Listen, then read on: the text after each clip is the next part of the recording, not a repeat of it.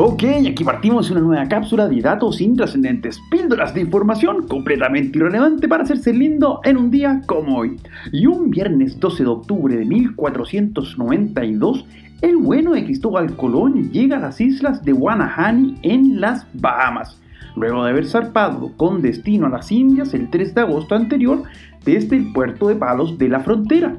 Y si bien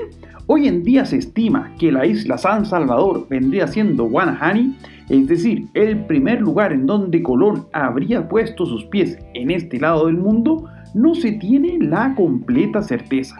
Aún así, y pese a que el perdido de Cristóbal creía que estaba en Asia, sin tener en cuenta que se le había atravesado todo un continente en el camino, el verdadero impacto de su expedición no fue la de ser el primero en llegar a este lado del mundo, eso ya lo habían hecho los vikingos muchos años antes, sino que el de abrir una ruta permanente entre Europa y América que permitiría el crecimiento de este continente. Porque la verdad, no nos engañemos muchachos, sin la influencia europea en este lado del mundo, simplemente no estaríamos gozando este podcast en este momento o tampoco, por ejemplo, tomaríamos cerveza como la que fluye en raudales en Bavaria todos los años en los meses de octubre en la mundialmente famosa Oktoberfest y que tiene su origen justamente un día como hoy de 1810, cuando en honor al matrimonio entre el rey Luis I de Baviera y la princesa Teresa de Sajonia, se organizó una fiesta que consistía en una carrera de caballos de la cual al parecer poca gente se acuerda seguramente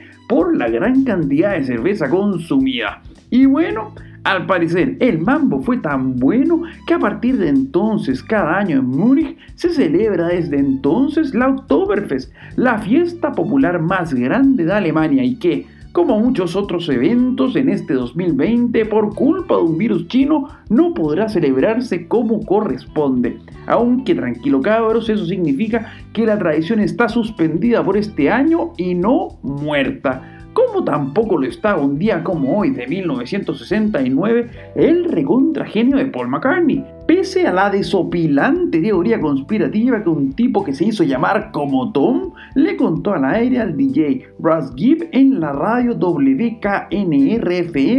en el ignoto pueblo de Dearborn en Michigan y que de alguna forma u otra tomó tanta fuerza que incluso el 22 de octubre United Press tuvo que publicar un desmentido e incluso la revista Life publicó una entrevista exclusiva al mes siguiente para, bueno, demostrar que Paul estaba vivo. Y es que la historia, pese a lo ridícula, tiene detalles notables, como el hecho de que Paul estaba en realidad muerto desde hacía muchos años y que, para evitar la conmoción de millones de adolescentes en el mundo entero, Incluso el MI6, es decir, la inteligencia británica, se habría involucrado para realizar un falso concurso televisivo de un doble, para así escoger a un tal William Campbell que estaría haciéndose pasar por McCartney desde entonces.